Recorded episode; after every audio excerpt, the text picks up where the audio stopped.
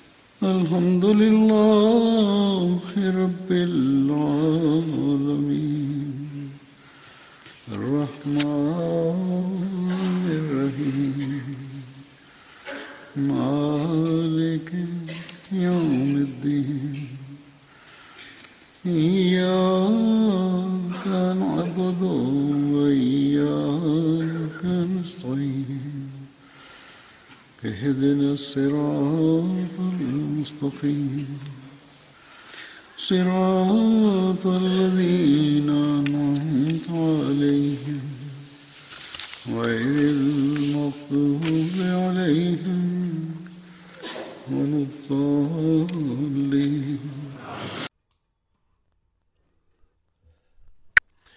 Voy a continuar exponiendo las historias de las vidas de los compañeros Badri, compañeros que tomaron parte en las batallas de Badr que llevamos realizando durante un periodo ya considerable de tiempo. El primer compañero que voy a mencionar es Hazrat Qatada bin Numan Ansari. Hazrat Qatada perteneció a la tribu Banu Zafar, clan de la tribu Hazraj, de los Ansar. Su padre fue Numan bin Zair y su madre Unaisa bint. El título de Hazrat Qatada se dice que fue Abu Amar, así como también Abu Amr y Abu Abd Abdullah. Hazrat Qatada era medio hermano de Hazrat Abu Sa'id Khudri. Ambos eran hijos de la misma madre. Hazrat Qatada tuvo la oportunidad de participar en el Beit Aqaba junto con otros 70 compañeros Ansari. Sin, embargo, de acuerdo a la narración de Alama ibn Ishaq, no tomó parte con los compañeros Ansari que participaron en, Beit, en el Beit el-Aqaba o puede que no haya sido mencionado entre ellos. Hazrat Qatada fue uno de los arqueros que el santo profeta Muhammad sallallahu alaihi wasallam asignó de Badr, Uhud, Handak y otras batallas posteriores que luchó junto a él. El ojo de Hazrat Qatada fue golpeado por una flecha durante la batalla de Uhud, lo que hizo que el ojo se saliera de la cuenca. En ese momento se acercó al santo profeta Muhammad sallallahu alaihi wasallam y le dijo: Oh mensaje Allah, se me ha salido el ojo al recibir un flechazo. Amo a mi mujer mucho. Sin embargo, si ella me viese así, temo que ella empiece a repudiarme. El santo profeta Muhammad sallallahu alayhi wasallam colocó el ojo en la palma de su mano y después lo, lo, lo colocó en su lugar de nuevo y así recuperó la vista de ese ojo. Este ojo era más agudo y más fuerte que el otro, incluso en su edad avanzada. De acuerdo con una con otra narración, el santo profeta Muhammad sallallahu puso saliva en el ojo y como resultado este mejoró más que el otro. Hazrat Qatada solía mencionar este incidente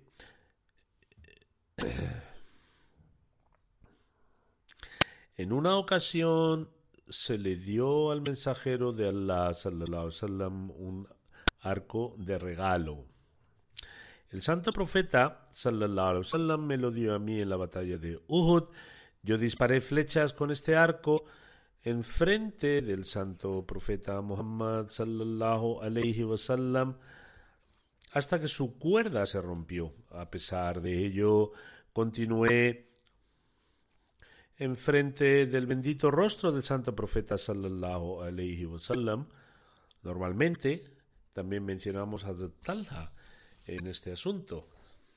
Sigue añadiendo, yo estaba al frente del santo profeta sallallahu alayhi wasallam cuando las flechas venían en dirección del mensajero de Allah, movía mi cabeza enfrente para hacer de escudo del bendito rostro del mensajero de Allah. No tenía más flechas para poder disparar. En ese momento una flecha golpeó uno de mis ojos y mi ojo se salió de la cuenca y quedó encima de mi mejilla. La multitud se dispersó. Cogí mi ojo en mi propia mano mientras la multitud se iba y poniendo mi ojo en mi palma de la mano, fui al santo profeta Muhammad sallallahu alaihi wasallam. No estaba muy lejos de él cuando el mensajero de Allah sallallahu alaihi wasallam vio el ojo en mi mano las lágrimas comenzaron a aflorar de sus ojos y oró, Oh Allah, Qatada ha salvado la cara de tu profeta, pero no su propia cara. Rezo para que este ojo tuyo sea más precioso y más agudo que el otro, y ciertamente ese ojo era el más hermoso y visualmente el más perceptivo de los dos. En la tradición que él mismo ha narrado, no incluye que su mujer dejaría de amarlo por el incidente del ojo, como en la narración anterior, que la que los historiadores han escrito, y para resaltar el incidente incluyeron este comentario. Sin embargo, en sus propias palabras no menciona a su mujer en cualquier caso, su ojo se salió de la cuenca durante la batalla. El santo profeta lo puso de nuevo en la cuenca y su visión fue restaurada. En realidad, el ojo mejoró por este hecho y por este hecho Hazrat Qatada fue más tarde conocido con el título de Zul Ain, que significa el poseedor del ojo. Hazrat Qatada participó con el santo profeta Muhammad sallallahu alaihi wasallam en otras batallas, incluidas las de Handak. En la ocasión de la conquista de la Meca, la bandera de la tribu Banu Zafar estaba en manos de Hazrat Qatada. Murió a la edad de 65 en el año 23 de la Hijra. Hazrat Umar raziyallahu anhu dirigió la oración de su funeral en Medina, su medio hermano Abu Said Khudri, Muhammad bin Maslama y Hazrat bin Hazma bajaron a su tumba y según una de las narraciones, Hazrat Umar Lajo anhu estaba también con ellos y también bajó a su tumba durante el funeral. El nombre de uno de los nietos de Hazrat Qatada bin Umar, quien fue un experto en el campo de la genealogía, el conocimiento de las familias, ancestros y tribus. Alama bin Ishaq ha relatado muchas de sus narraciones. Una de las narraciones cuenta que el santo profeta sallallahu alayhi wasallam tenía un arco llamado Kutum, el cual estaba hecho de Naba, que es un árbol de donde se hacen las flechas, este arco que se rompió, este, este era el arco que se rompió durante la batalla de Uhud por Hazrat Qatada debido a su uso excesivo. Hazrat Qatada bin Numan relata que una familia de entre los Ansar, conocidos como los Banu Ubayrek, eran tres hermanos, Bishr, Bushair y Mubashir Boucher era un hipócrita y un poeta que solía ridiculizar a los compañeros del santo profeta sallallahu alaihi wasallam con sus poemas. Se hacía ver como si fuese musulmán, pero sus acciones contradecían esto. Solía atribuir sus dichos a algunos árabes diciendo que tal y tal persona habían dicho aquello o lo otro. Cuando los compañeros del santo profeta Muhammad sallallahu alaihi escucharon los poemas que solía recitar, dijeron, por Dios, ese es el verso de esta persona tan miserable y son los de Ibn Uberek. Eran personas necesitadas y empobrecidas durante la época de la ignorancia, la época preislámica, durante la era del Islam, no cambiaron su estado, no hicieron ningún trabajo, ni hicieron ningún esfuerzo por mejorar, y por ello eran extremadamente pobres. pobres. Además, afirma que los dátiles y la cebada eran la comida de los pobres de Medina. Cuando una persona adquiría riqueza, comenzaba a comprar harina blanca y refinada en la región de Sham, Siria, a un mercader de cereales. Esta persona comenzó a comprarle y a incluir estos alimentos en sus comidas. Sin embargo, su mujer y sus hijos siguieron comiendo dátiles y cebada. Cuenta que en una ocasión ocurrió que cuando el mercader de cereales vino de la región de, la región de Siria, su tío paterno Rifa bin Zaid le compró un saco de harina blanca y la colocó en su despensa. También puso algunas armas, una armadura y una espada en ella. Dijo que algo malo se había realizado en su contra y su despensa había sido saqueada. Los ladrones rompieron la pared y entraron saqueando los víveres y las armas. En la mañana su tío paterno vino y dijo, querido sobrino, la pasada noche he sido robado, nuestra despensa ha sido saqueada y los víveres y las armas han sido robadas. Hemos intentado conseguir alguna información y hemos preguntado a la gente de la zona. Nos han dicho que han visto a los Banu Ubeirek esta noche. Creemos que para celebrar el robo de vuestra comida han encendido un fuego y han cocinado y comido lo que nos robaron. Hazrat Qatada sigue diciendo que investigaron entre el vecindario, a lo que Banu Ubayrik dijo, por Dios, creemos que la persona que te robó fue Labid bin Sahal. En otras palabras, le echaron la culpa a otro. Añade Hazrat Qatada que Labid era musulmán virtuoso. Cuando Labid escuchó que los Banu Ubayrik le acusaban de robo, sacó su espada y dijo, yo, un ladrón, por Dios, mi espada permanecerá entre vosotros hasta saber que me digáis quién cometió el robo. Enfureció y trató de resolver el asunto de inmediato. La gente alrededor le dijo Tú no eres un ladrón, deja tu espada a un lado, te creemos, sabemos que eres un hombre virtuoso. Sin embargo, tras la investigación no había duda de que fue Banu Ubayrek quien cometió el robo. Su tío paterno dijo, querido sobrino, quizás hubiéramos recuperado nuestras pertenencias si hubiéramos ido al santo profeta sallallahu alaihi wasallam a informar a informarle sobre el incidente. Hazrat Qatada bin Numan dijo que tras escuchar esto, él mismo fue al profeta Muhammad sallallahu wasallam y se presentó delante de él para informarle que alguien de nuestra propia gente ha llevado a cabo este acto injusto y cruel. Fueron a la casa de mi tío paterno Rifa bin Zaid y robaron sus armas y raciones de, de, comida, cavando en secreto un túnel a su almacén. Solicitamos que nos devuelvan nuestras armas en lo que respecta a las raciones y, al, y el grano. No lo necesitamos como tal. El santo profeta Muhammad sallallahu wasallam declaró, voy a decir sobre este asunto después de hacer unas consultas.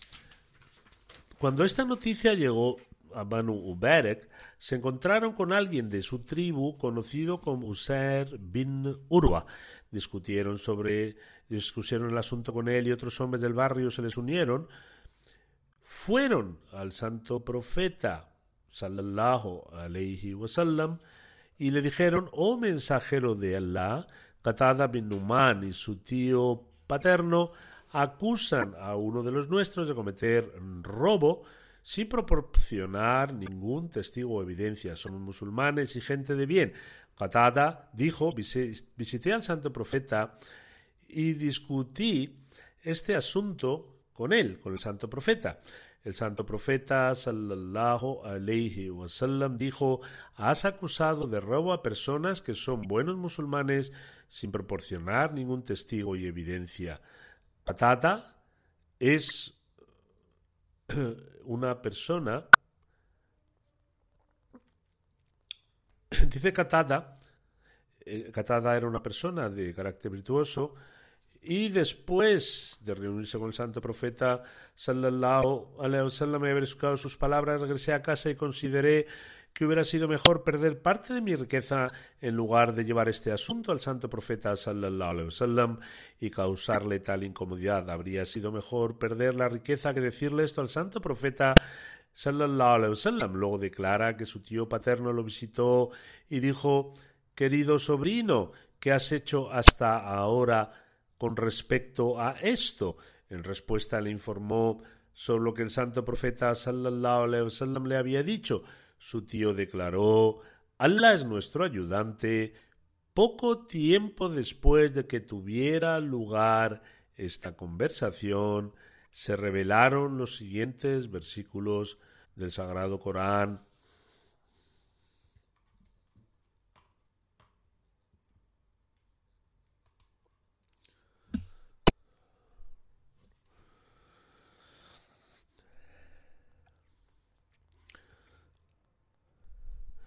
Te hemos revelado ciertamente el libro que contiene la verdad para que juzgues entre los hombres por lo que Allah te ha enseñado y no defiendas la causa de los que traicionan la confianza.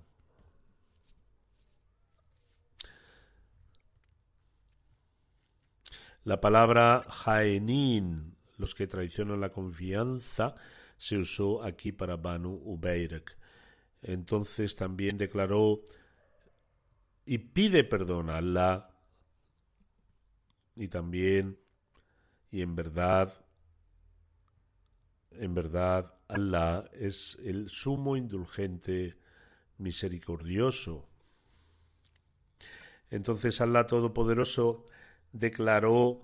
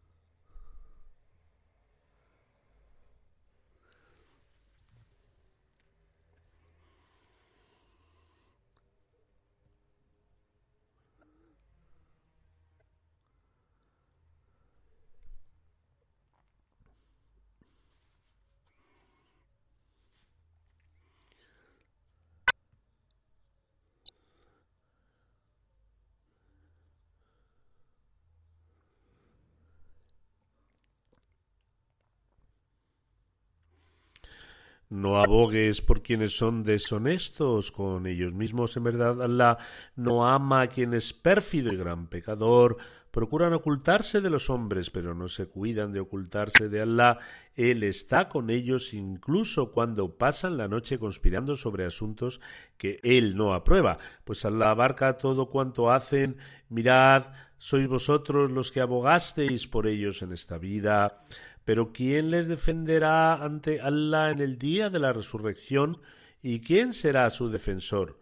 Mas quien hace el mal o perjudica a su propia alma y pide después perdón a Allah, comprobará ciertamente que Allah es el sumo indulgente y misericordioso. Luego Allah el exaltado declara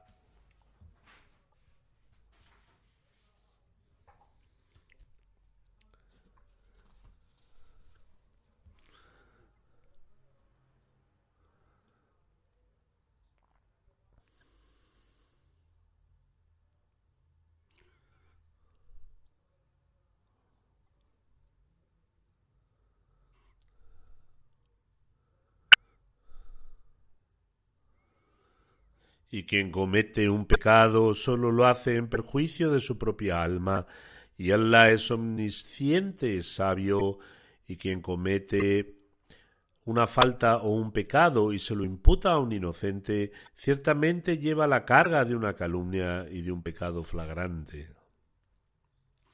Hazrat Qatada dijo luego que esto apuntaba hacia Banu Ubayrek, quien había dicho que según ellos Labid bin Sahal fue quien cometió el robo. Allah el exaltado declara luego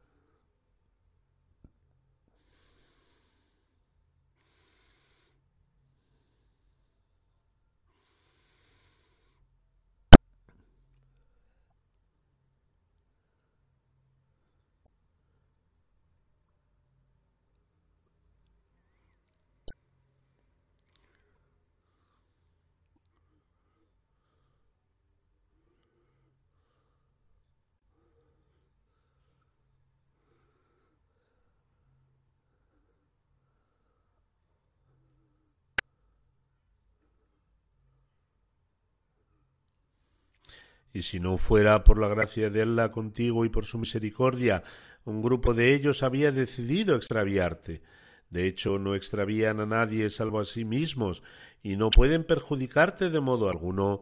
Allah te ha revelado el libro y la sabiduría, y te ha enseñado lo que desconocías, pues grande es la gracia de Allah para contigo.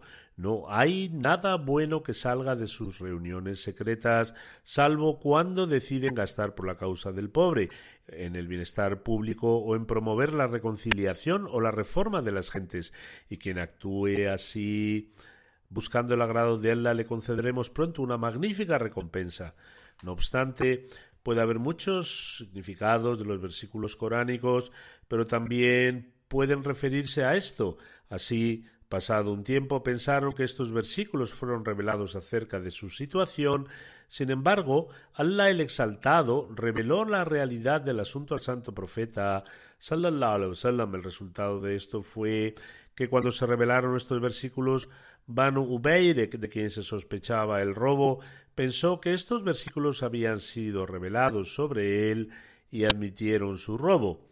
Trajeron las armas al santo profeta sallallahu alaihi wasallam que luego quien luego se las devolvió a Rifa'a el legítimo propietario Hazrat Qatada reafirma mi tío era un hombre mayor y su vista era débil antes de que aceptara el Islam durante la época de la, la ignorancia. Debido a esto pensé que quizás mi tío era débil en su fe. Pensó aunque había aceptado el Islam y se había convertido en musulmán, no era firme en su fe. Pero cuando tomé las armas que los ladrones habían devuelto, me dijo, oh sobrino mío, las regalo como sadqa, como caridad en el camino de Allah el Exaltado. En ese momento me di cuenta y me convencí de que mi tío era firme en su fe y todo este tiempo me había equivocado al pensar al pensar que él era débil de fe. Cuando se revelaron estos versículos del Corán, Bushair, uno de los hermanos sobre quien se dudaba si era un hipócrita, fue a unirse a los idólatras y se creó y se quedó con Sulafa binte Saad. Entonces Allah el Exaltado reveló los siguientes versículos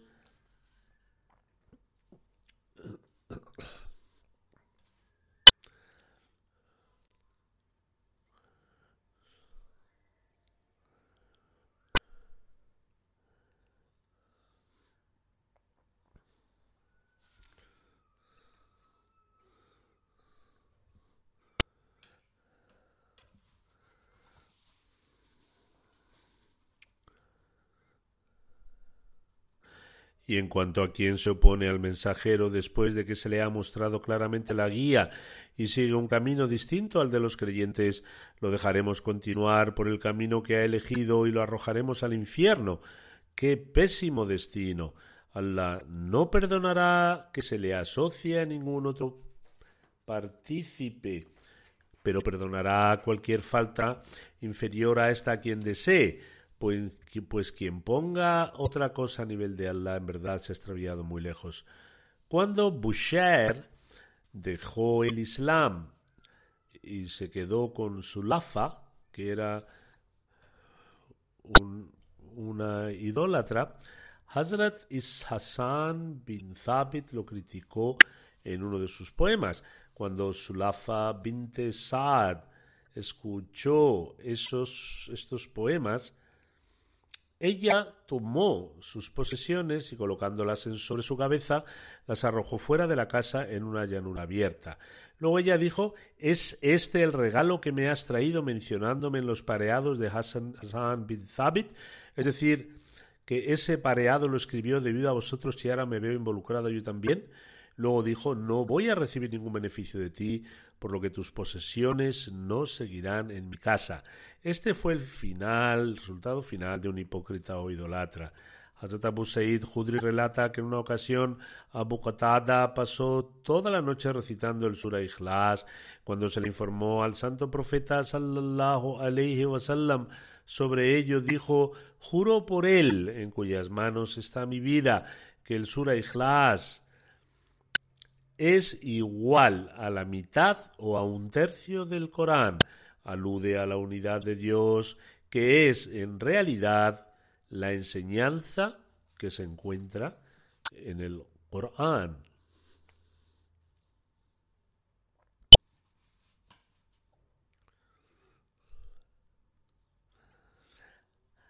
Abu Salama dice que Hazrat Abu Huraira solía narrar un hadith del santo profeta sallallahu alaihi que decía el día de viernes hay un momento, el día del viernes hay un momento en el que si un musulmán está en estado de oración y busca los favores de Allah el exaltado, Dios se los concede.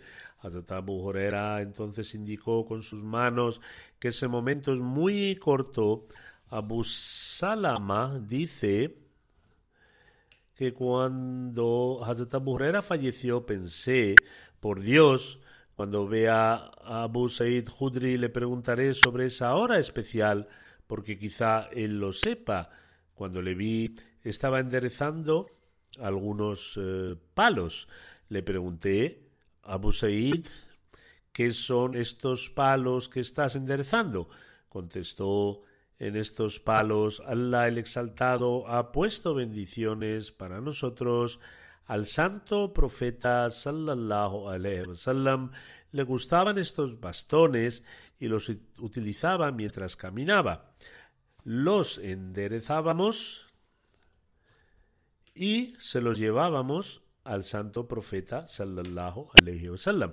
Después dijo en una ocasión el santo profeta sallallahu alaihi wasallam vio saliva en el suelo de la mezquita en la dirección hacia la qibla. En ese momento el santo profeta sallallahu alaihi wasallam sostenía uno de esos bastones y lo utilizó para limpiarla. Después dijo, si alguien de vosotros está haciendo la oración no debe escupir hacia adelante, ya, ya que su Señor se encuentra en esa dirección es decir, la persona está de pie detrás de Allah el exaltado, por lo que no se debe escupir hacia el frente. En aquel momento creo que no todos los preceptos habían sido revelados. Por ese motivo, en esta narración que se encuentra en Bukhari se menciona que se debe escupir al lado izquierdo. En esta época y hacia abajo. En esta época el área donde rezaban no estaba completamente construida y quizá ponían tierra para limpiarla.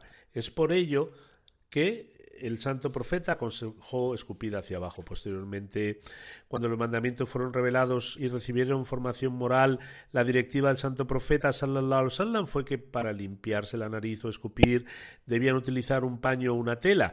Hoy día tenemos pañuelos y tissues y las mezquitas están alfombradas, por lo tanto esto no significa que esté permitido escupir en el suelo, más bien en aquellas circunstancias se concedió un permiso temporal debido a la situación de ese momento.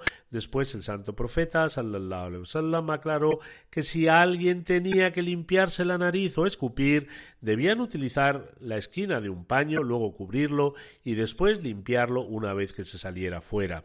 El narrador del incidente dice esa misma noche llovió mucho. El santo profeta sallallahu alaihi wasallam salió para dirigir la oración de Isha, el destello de la luz de un relámpago hizo que el santo profeta sallallahu alaihi wasallam vislumbrara a Hazrat Qatada bin Numan y dijo Oh, Abu Qatada, ¿qué estás haciendo a estas horas? Respondió, oh mensajero de Allah, sabía que poca gente vendría a rezar debido a la fuerte lluvia y a los relámpagos, y pensé que debía acudir y por eso he venido temprano. El santo profeta sallallahu alaihi wasallam dijo, cuando termines tus oraciones, espera aquí hasta que yo pase.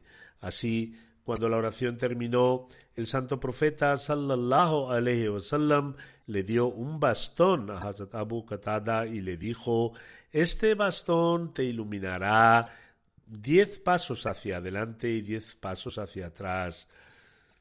Cuando estés, cuando entres en tu casa,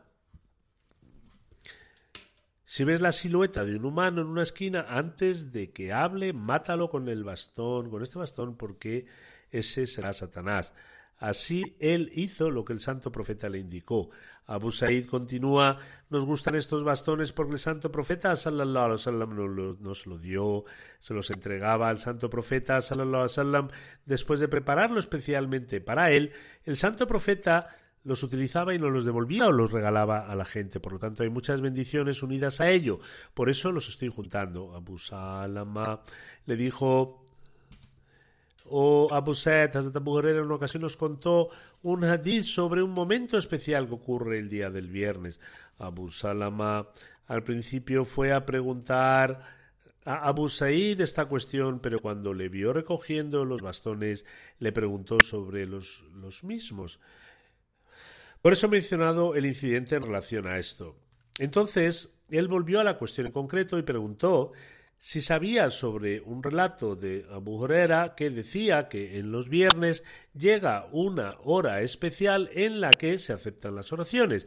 Abu Said Khudri respondió Pregunté al santo profeta sallallahu alaihi wasallam sobre esta hora, a lo que me respondió al principio me informaron sobre esa hora, pero después, al igual que la noche del decreto, hicieron que me olvidara. Abu Salama dice que se fue y fue a visitar a Abdullah bin Salam.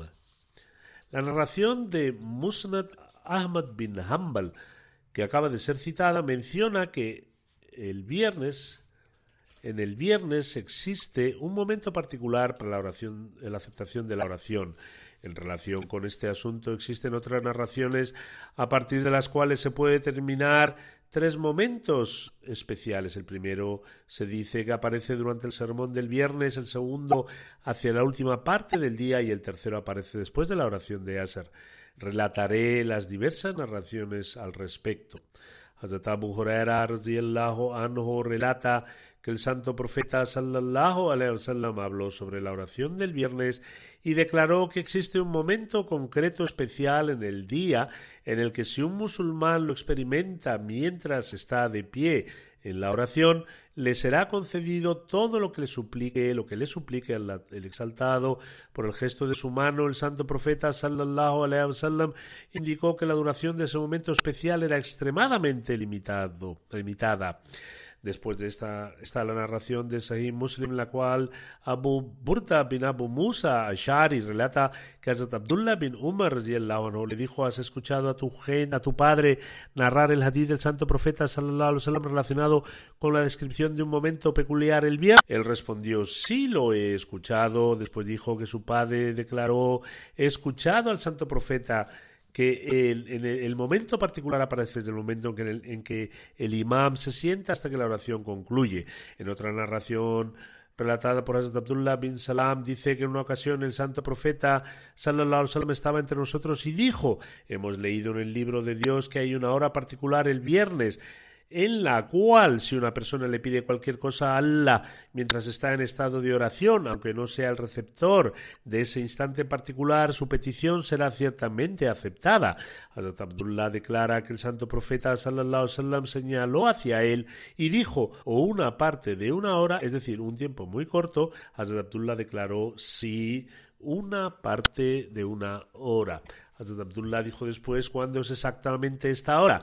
El santo profeta Muhammad sallallahu alaihi declaró es en las últimas horas del mediodía, es decir, cuando el mediodía se acerca a su fin. Hazrat Abdullah entonces preguntó ¿no ocurre durante la oración? El santo profeta dijo de hecho ocurre cuando de hecho cuando un creyente completa su oración pero permanece sentado después, eso también se considera parte de la oración. En otras palabras, si después de la oración uno permanece ocupado en el recuerdo de Allah el Exaltado, se considera que está en estado de oración y esto crea una condición para continuar haciendo súplicas.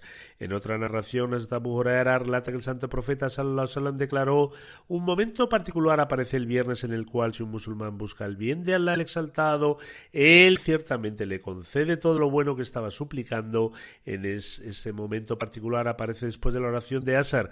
Aquí la narración de Musnad Ahmad bin Hanbal afirma que este momento particular aparece el viernes después de Asar. En otra narración se dice que Hazrat Abu Salma preguntó al santo profeta sobre este momento particular y el santo profeta declaró que aparece en las últimas horas del día.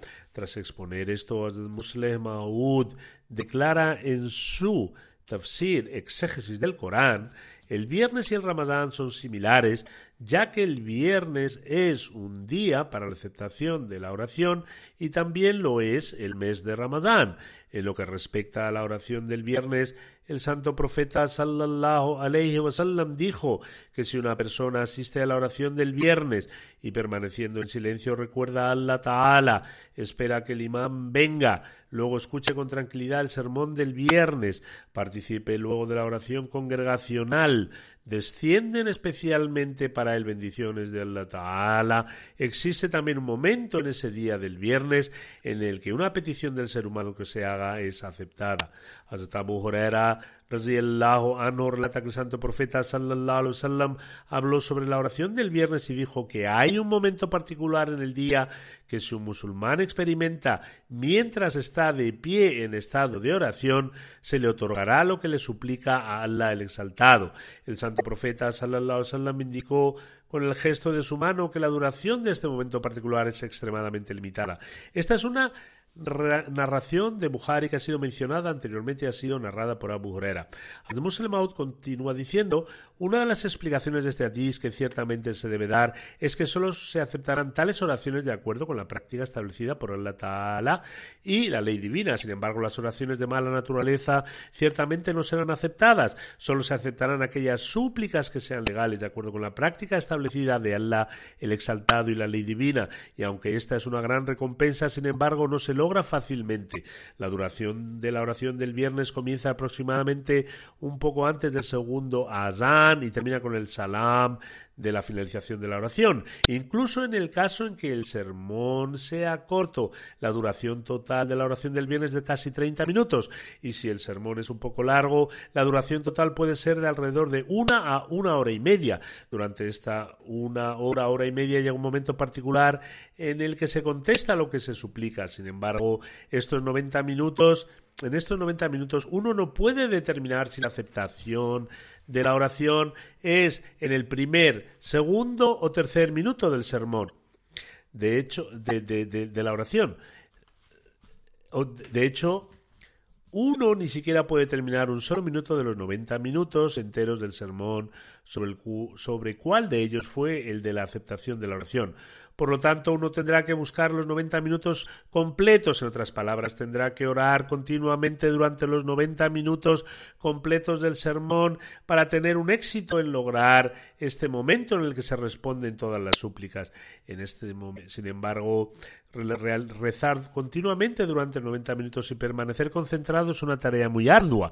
Además, el Mao describe además, algunas personas no pueden mantener su atención enfocada ni siquiera durante 5 minutos por ejemplo, he venido aquí para orar y en general cuando uno mira alrededor me doy cuenta de que antes del sermón hay algunas personas, algunas personas ofrecían su oración sunna y sus ojos comenzaban a vagar por aquí y por allá.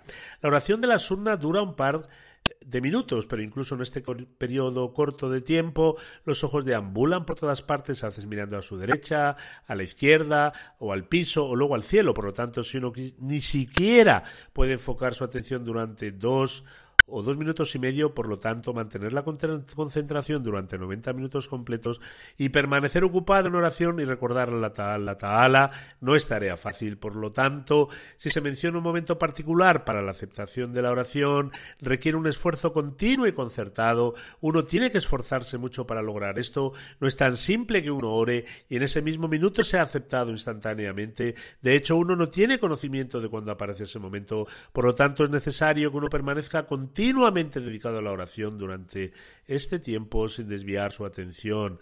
El Muslim Maud Anjo ha mencionado que esta no es una tarea fácil para alcanzar las bendiciones de la oración del viernes. Uno debe hacer un gran esfuerzo. El próximo compañero a mencionar es Abdullah bin Mazun. Abdullah bin Mazum pertenecía a la tribu Banu Yumá de los Quraysh. Su madre era Suhaile binte Ambas, era hermano de Hazrat Usman bin Mazum. Hazrat Qudama bin Mazum, Hazrat Saeb bin Mazum.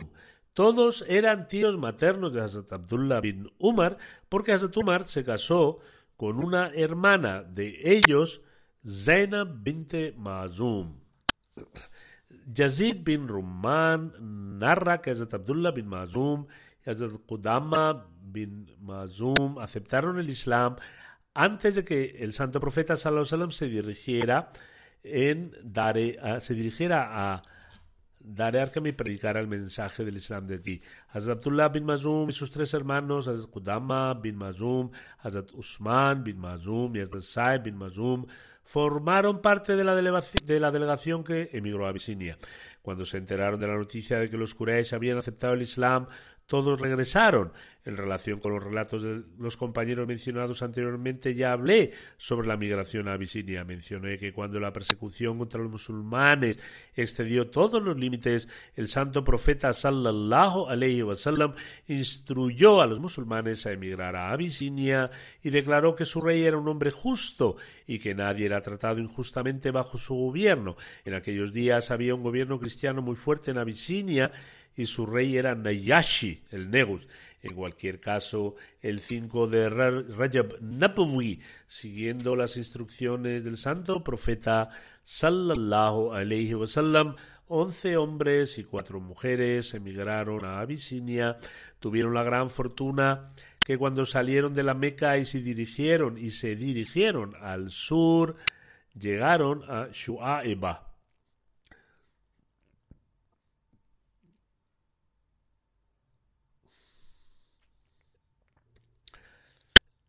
llegaron a Shuaiba, que era un puerto, Shaiba, un puerto de Arabia en aquel momento. Allah el Exaltado los bendijo de manera que allí había un barco comercial listo para partir hacia Abisinia. En consecuencia abordaron tranquilamente el barco y éste partió. Después de llegar a Abisinia, los musulmanes disfrutaron de una vida de paz y seguridad y se libraron del tormento que sufrían a mano de los Quraysh. Sin embargo, tal como mencionan varios historiadores, también me he referido a ellos en un comentario anterior, regresaron rápidamente, no había no había pasado demasiado tiempo en Abisinia cuando se propagó un rumor de que, que ellos también escucharon que aseguraba que todos los Quraysh habían aceptado el Islam y que existía una paz completa para los musulmanes en la Meca. En consecuencia, muchos de los que emigraron a Abisinia regresaron de inmediato, cuando estaban cerca de la Meca, se enteraron de que la noticia era falsa y de que en realidad era una estratagema de los incrédulos para traer de vuelta a los musulmanes de Abisinia. Ahora se enfrentaban a una situación muy difícil. Algunos de ellos volvieron de nuevo a Abisinia al ver las dificultades y otros buscaron la protección de algunos hombres influyentes de la Meca. Sin embargo, esta protección no duró mucho y la persecución de los Quraysh se reanudó de forma implacable no quedando ningún lugar de paz o seguridad para los musulmanes en la Meca, el santo profeta sallallahu alaihi wasallam una vez más instruyó a sus compañeros a emigrar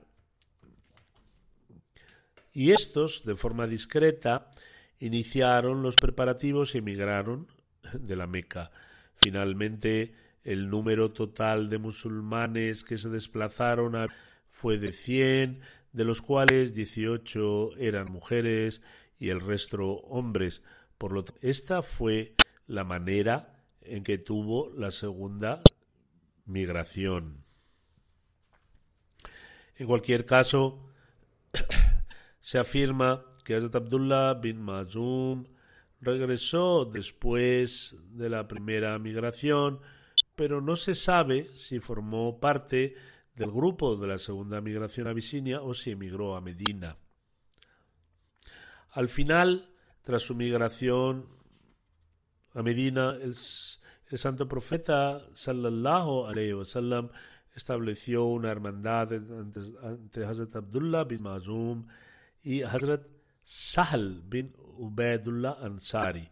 Según una narración, el santo profeta sallallahu estableció una hermandad entre Hazrat Abdullah bin Mazum Hazrat Ubtba bin Amir, junto con Hazrat Usman bin Mazum, Hazrat Qudama bin Mazum y Hazrat Zaib, Saib bin Mazum, Hazrat Abdullah bin Mazum participó en la batalla de Badr junto al santo profeta.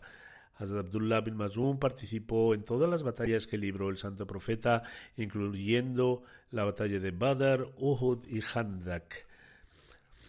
Hazrat Abdullah bin Mazum falleció en el año 30 después de la Hijra durante el califato de Tusman a la edad de 60 años, que al exaltado continúe elevando el rango espiritual de los compañeros.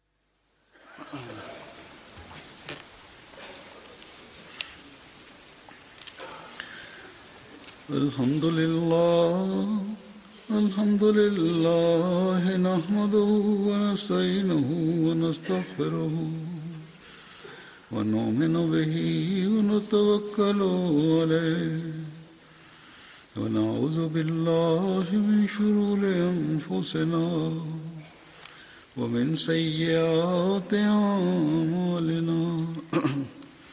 من يهده الله فلا مضل له ومن يضلل فلا هادي له. ونشهد أن لا إله إلا الله ونشهد أن محمدا عبده ورسوله. عباد الله رحمكم الله.